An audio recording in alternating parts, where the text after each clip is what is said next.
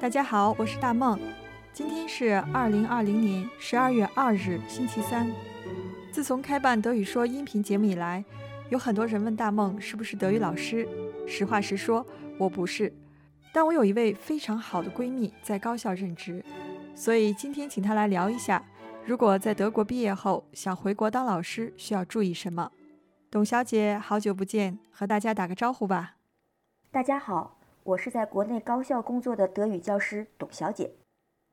我替大家问一下，现在在德国大学毕业以后，回国想去高校当老师，和以前有什么不一样的政策吗？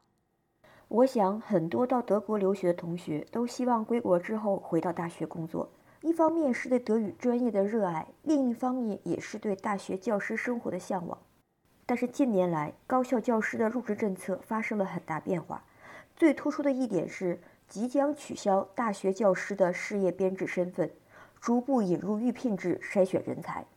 也就是说，所谓的铁饭碗不再稳定，取而代之的是对青年教师更高的素质要求。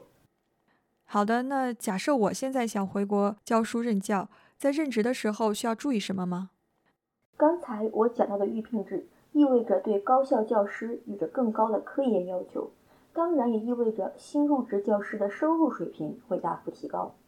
我个人建议，归国同学在面试和签订合同时，一定要注意合同中写的安家费、科研启动经费等等的发放条件，以及薪资的构成。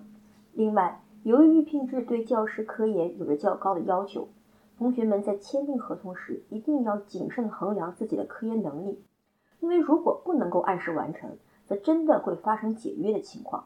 如果同学们对科研和学术有强烈的兴趣，请不要在归国之后再考虑发表文章的事情，最好在读书期间就尝试在国内核心期刊或者 C 刊发表文章。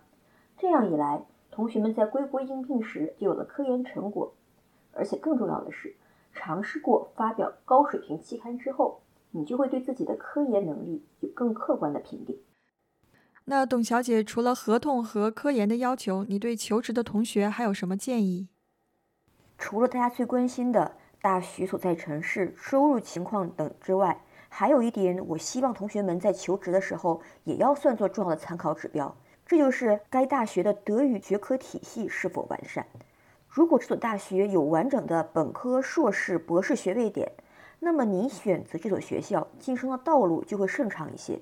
如果这所学校没有硕士点或者博士点，需要依靠你的力量去申请建立的话，那么遇到的困难还是会比较大。你当大学老师这么多年，有什么心得体会吗？在我教学的这十几年中，学生从最初的八零后，逐渐变成了今天的零零后。我感觉学生的自主意识在逐渐提高，这是好的现象。这意味着学生从大学时代开始就开始思考自己未来的人生规划。这也是对老师提出了更高的要求，也就是说，如果不能紧随时代发展，提高自我的教学水平和科研实力，那就很难在学生中获得威信和尊重。好的，谢谢董小姐。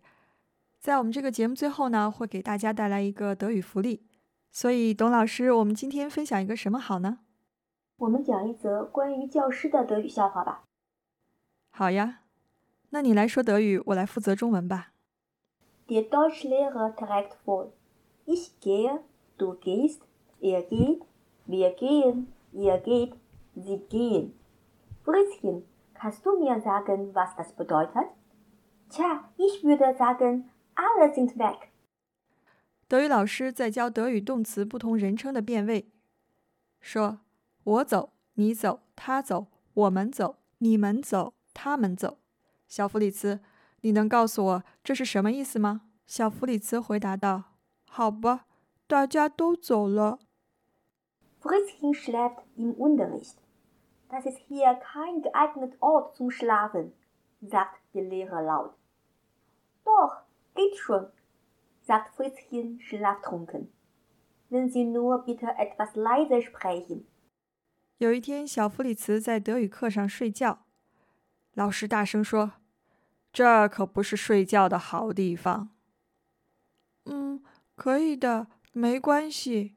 昏昏欲睡的小弗里茨说：“如果您说话的声音轻一点的话。”今天的节目就到这里，谢谢董小姐来做客，欢迎常来。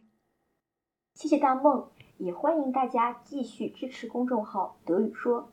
在这里和大家道一声早安、午安、晚安。